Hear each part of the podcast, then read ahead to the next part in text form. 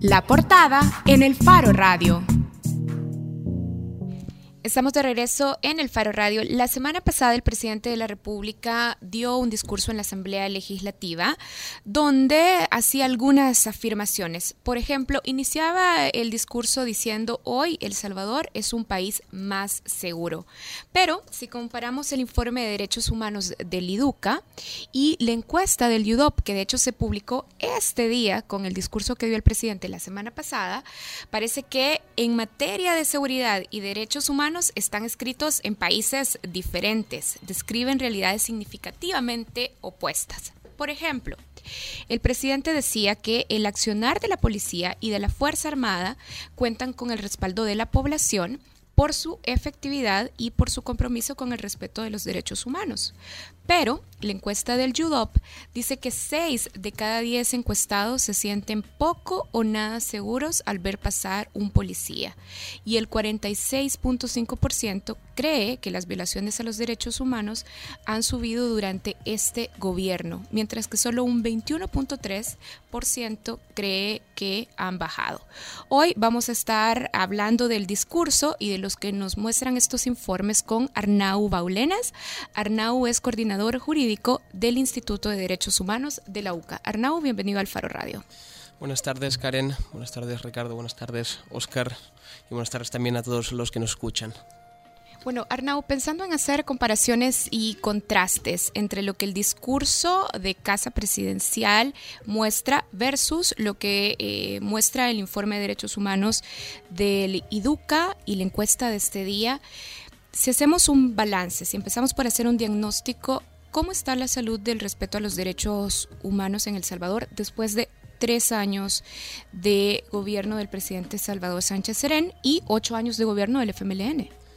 Si hacemos un paralelismo clínico o médico, yo creo que podríamos decir que estamos casi en una situación terminal, porque no solo existe el informe de derechos humanos del IDUCA y la encuesta del UDOP, también cuando uno analiza los datos obtenidos a través del, del, Instituto de Acceso a la Información Pública, queda acreditado, ¿verdad?, que estamos en una situación problemática donde las autoridades que tendrían que velar por la seguridad se han convertido en agentes victimarios, en agentes vulneradores de derechos humanos.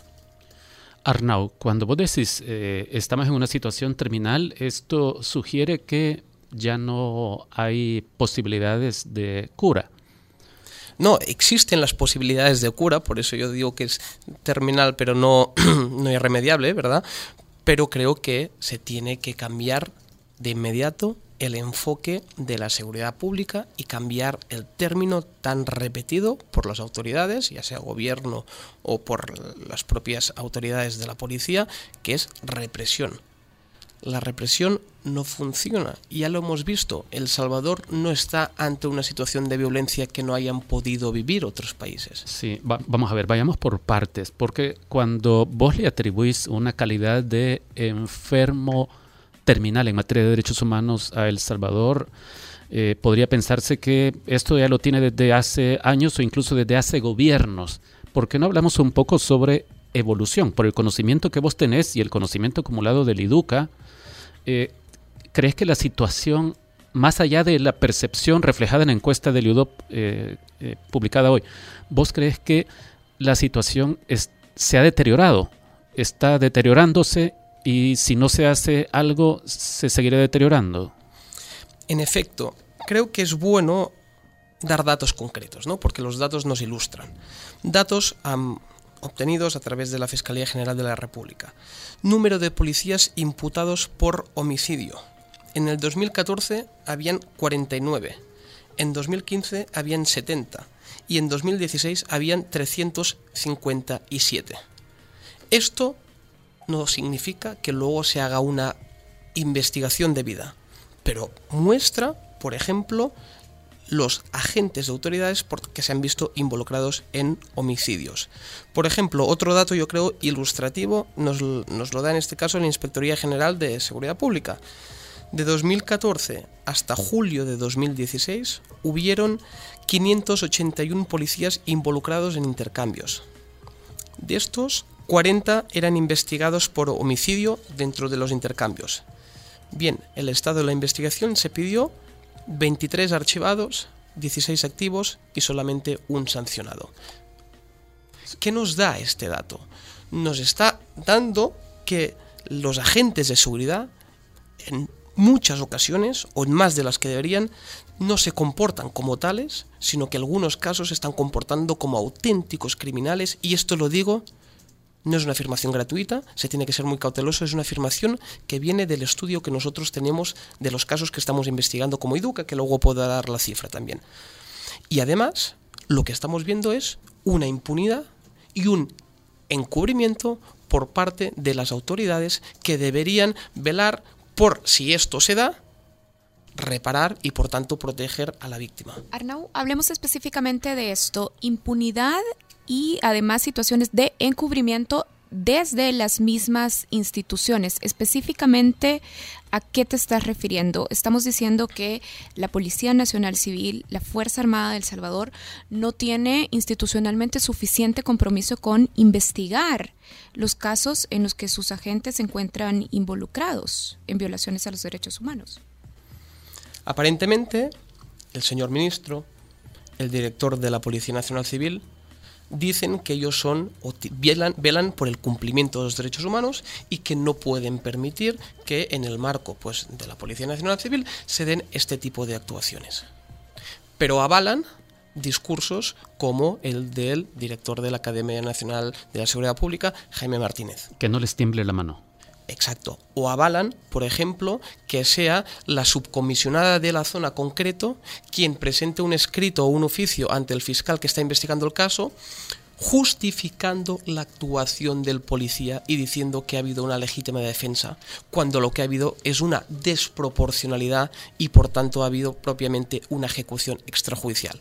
Me refiero, por ejemplo, al caso que el Faro sacó hace un tiempo, el caso de las isletas, ¿verdad? De los dos esposos que fueron ejecutados. Me refiero, por ejemplo, al caso de una persona con capacidades especiales, era sordomudo, que fue ejecutada por...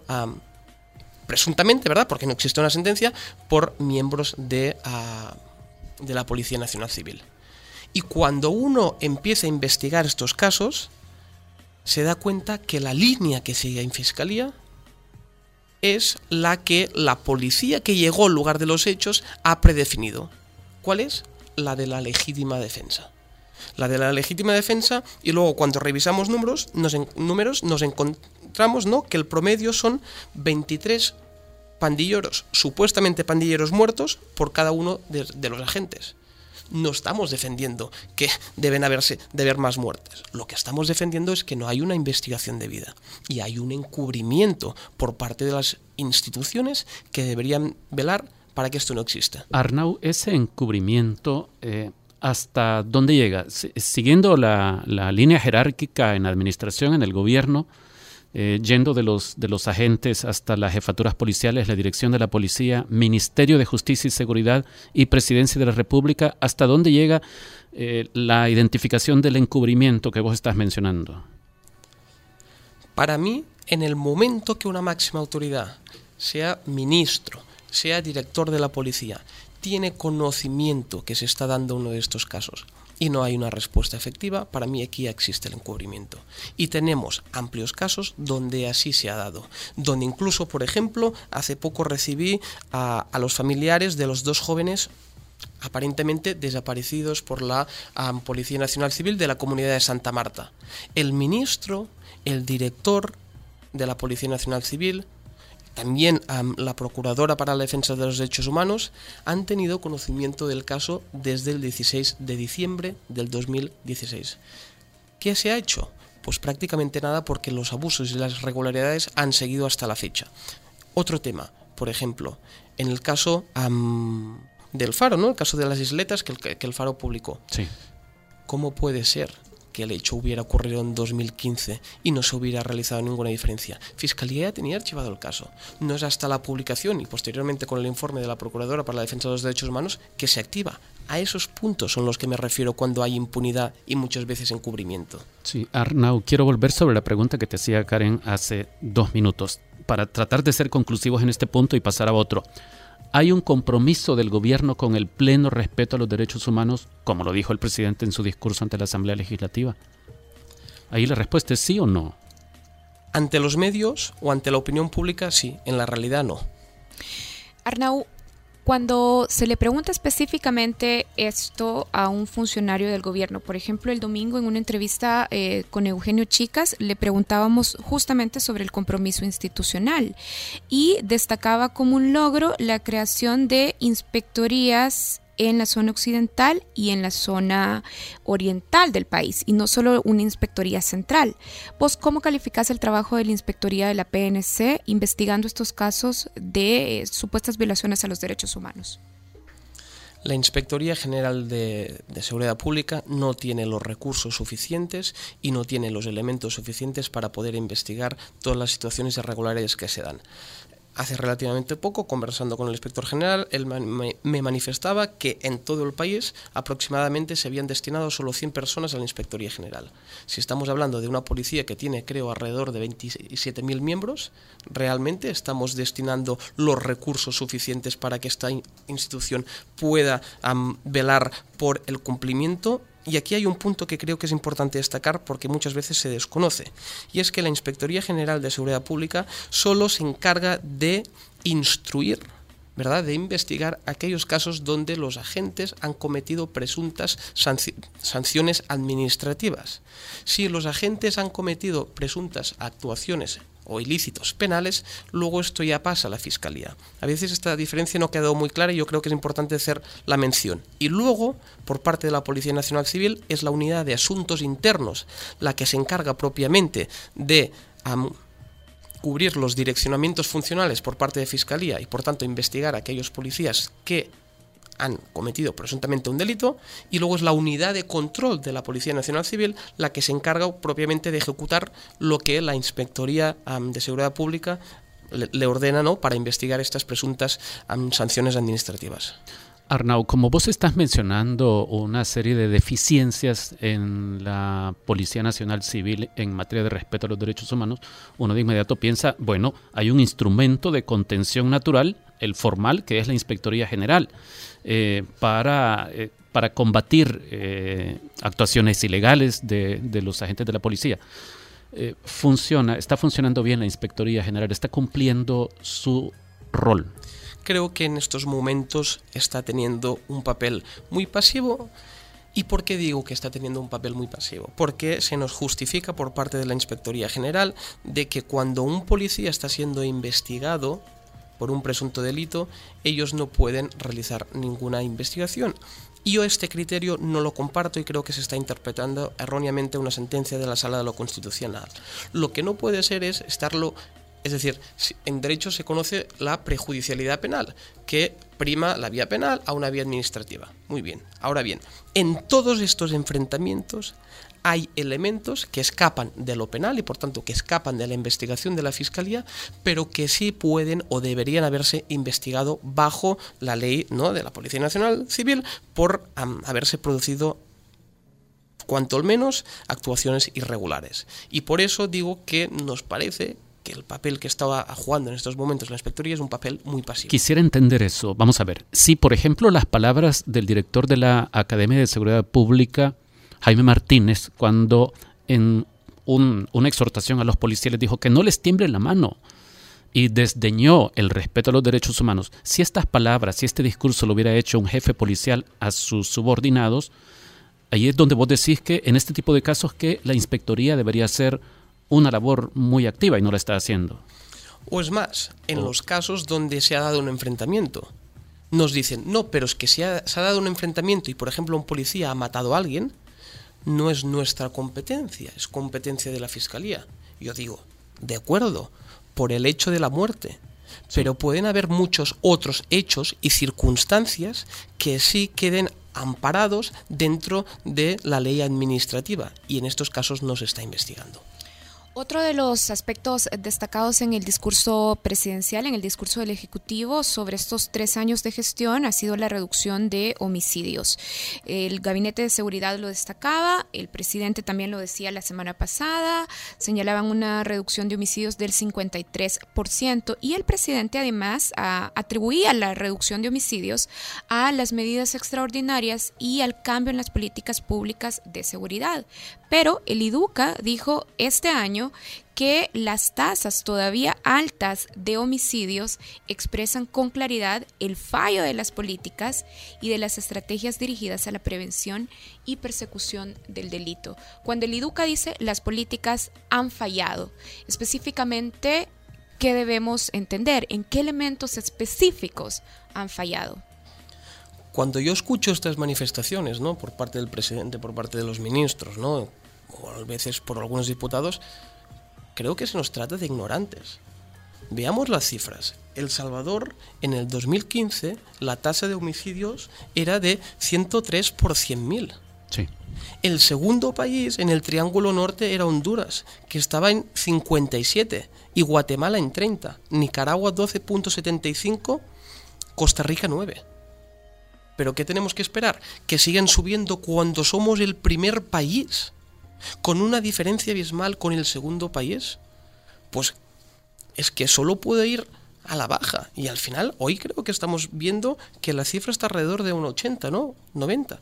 Pero si incluso estamos muy lejos de otros países que tienen una problemática seria con, con la violencia, ¿no? Como puede ser Honduras y Guatemala. Y aún así, estamos muy lejos. Y estos datos no los digo yo de una forma tendenciosa, son datos, por ejemplo, obtenidos de la Oficina del Alto Comisionado de las Naciones Unidas para los Refugiados. A eso nos referimos. Nosotros, y hace unos meses cuando estaba acá también con ustedes, les decía, las medidas extraordinarias parece que lo justifican todo. Información obtenida de la Fiscalía General de la República. El mes del año 2016 que hubieron más enfrentamientos fue el mes de abril que es justo el mes que se implementan las medidas extraordinarias. Pero ya no solo esto, hoy con la encuesta del UDOP ya tenemos datos objetivos. Y la gente dice, mire, el 65.8% de la población considera que estas medidas han reducido poco o nada la, la delincuencia de pandillas. El 68.6% asegura que las medidas excepcionales han ayudado poco o nada a que el gobierno recupere los territorios. ¿Cuál es la realidad que vive el gobierno? ¿A qué nos referimos? Yo creo que el presidente cuando salía, ¿no? El día 1 de junio, diciendo todo esto, era algo aspiracional, lo que querían que fuera El Salvador, pero no la realidad. La realidad, el IDUCA la constatamos, ¿no? Desde un punto de vista cualitativo, con los casos, y ahora tenemos un informe cualitativo, pero también cuantitativo, de el UDOP, donde nos muestra esta tendencia y donde nos muestra el fracaso en la dirección de la política de seguridad pública. Arnau, ¿vos estás convencido, como parece que lo están el presidente, la gente del gobierno e incluso la Procuraduría de Derechos Humanos, de que la reducción de los homicidios obedece a la implementación de las medidas extraordinarias? ¿A vos te convence esa tesis? No, para nada. De hecho, los propios, los propios, las propias cifras y acreditan que no es así. Lo que a nosotros nos parece es que siempre, y en la historia esto se puede ver, hay subidas y bajadas de la tasa de homicidios. Pero aún así, ¿podemos hablar de una bajada real en la tasa de homicidios cuando todavía estamos muy por encima de países donde tienen un problema de violencia tan importante como puede ser Honduras y Guatemala? Es que a mí me daría, si me permiten la expresión, hasta vergüenza de alegrarnos cuando todavía estamos en el 80 o el 90%, el 90, perdón, por 100.000. Al ritmo actual, El Salvador podría cerrar con una tasa posiblemente del 60 por 100.000. Sería, bueno, nosotros... Pero, sería seis veces la tasa que eh, la Organización Mundial de la Salud considera epidemia. Exacto, nosotros ya lo decimos en el informe de derechos humanos que presentamos. Hasta que no baje mucho más, nos da igual que sean 60-65. Existe una epidemia y existe una problemática. Y hasta que no tomemos las medidas necesarias, pero medidas realistas, no medidas populistas, vamos a seguir teniendo una crisis de seguridad pública. ¿Estas medidas extraordinarias han ayudado a recuperar los territorios? Sí. No, ¿Estas medidas han hecho que los, que los pandilleros dejen de actuar? No, pero si aquí tenemos los datos. Arnau, ¿cuán grave es esto que eh, seis de, no, que dos de cada tres personas entrevistadas por, por el UDOP en esta encuesta que nos dieron a conocer ahora, digan que la Policía Nacional Civil respeta poco o nada los derechos humanos en este régimen de medidas extraordinarias. Es decir, dos tercios de los salvadoreños dicen que la PNC respeta poco o nada. Eso realmente es importante para un país con los niveles de delincuencia como El Salvador. En un país donde se velara por la funcionalidad del Estado de Derecho, el ministro el director de la policía, o después de las declaraciones del director de la, de la Academia Nacional de Seguridad Pública, tendrían que haber renunciado. O alguien los tendría que haber hecho dimitir. Es decir, si la política principal del gobierno, una de las políticas principales del gobierno en seguridad pública, es decir, son las medidas extraordinarias y con ello supuestamente vamos a mejorar en tema de seguridad pública, y las evidencias son otras, hemos fracasado, nuestra política ha fracasado. En algún momento vamos a tener que tomar algún tipo de medidas contra estas personas. Es decir, no estoy diciendo o no estoy pidiendo en estos momentos, ¿no? Pues que dimitan ni mucho menos, pero sí que es verdad que en un Estado de Derecho, pues se tendrían que buscar responsables, ¿no? Buscar responsabilidades del fracaso, pero es que es un fracaso evidente, es decir, es que es muy grave que el 65.8% de la población diga que la PNC no está respetando los derechos o que casi el 50% entienda o haya percibido que ha habido un aumento de la vulneración de los derechos humanos de un gobierno, recordemos, que supuestamente dice que es de izquierdas. Aterricemos la importancia de esa percepción. ¿Eso, eso qué implica para un gobierno, para una institución como la PNC, que la gente mayoritariamente piensa que, que no respetan los derechos humanos? Para mí, después de... Es decir, en la práctica, ¿eso qué significa para una institución que tiene esta tarea tan relevante como eh, devolvernos a, a alguna relativa paz? Que se ha perdido la confianza en aquella institución que debería velar por el cumplimiento de la ley y hacer cumplir la ley. Y por tanto, insisto, esto es un problema que debemos enfrentar desde ya.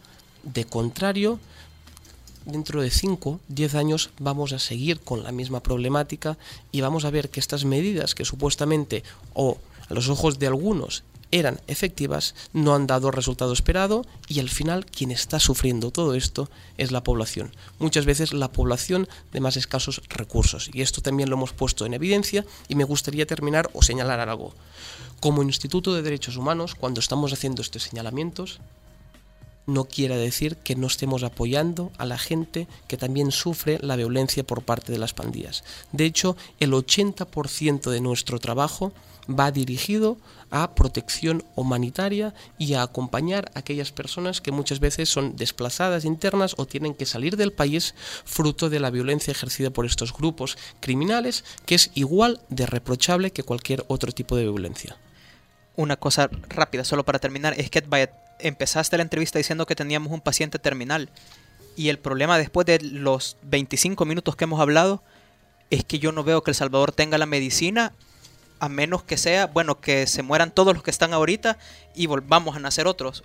O es muy cara la medicina que necesitamos para revivir a este paciente terminal.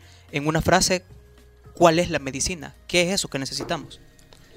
Para mí la medicina sería de aprender de otros países, que han estado en una situación similar y que han visto que la política de represión ha fracasado y que son otras políticas las que ayudan a construir y las que ayudan a hacer un país más libre de violencia y por tanto ayudan a la condición de bienestar de los, de los ciudadanos. Arnau, pero ¿no crees que para eso no hace falta mirar a otros países, sino que basta con ver El Salvador?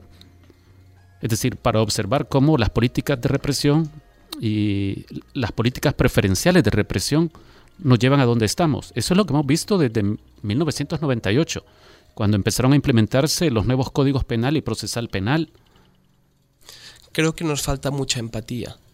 Hasta que no vivimos la detención de un familiar de forma irregular, hasta que no conocemos un caso de cerca donde se ha ejecutado extrajudicialmente a una persona conocida e inocente. E inocente, en este caso no nos damos cuenta de la gravedad de lo que está ocurriendo. Bien, bueno, se nos acabó el tiempo. Muchísimas gracias Arnau por habernos acompañado. Claramente el análisis de Arnau como la encuesta que he publicado este día, el UDOP, contradicen y hacen gran contraste al discurso gubernamental sobre los avances en materia de derechos humanos y seguridad. Muchísimas gracias Arnau Baulenas. Arnau es coordinador jurídico del Instituto de Derechos Humanos de la UCA. Muchas gracias a ustedes, ha sido un gusto como siempre.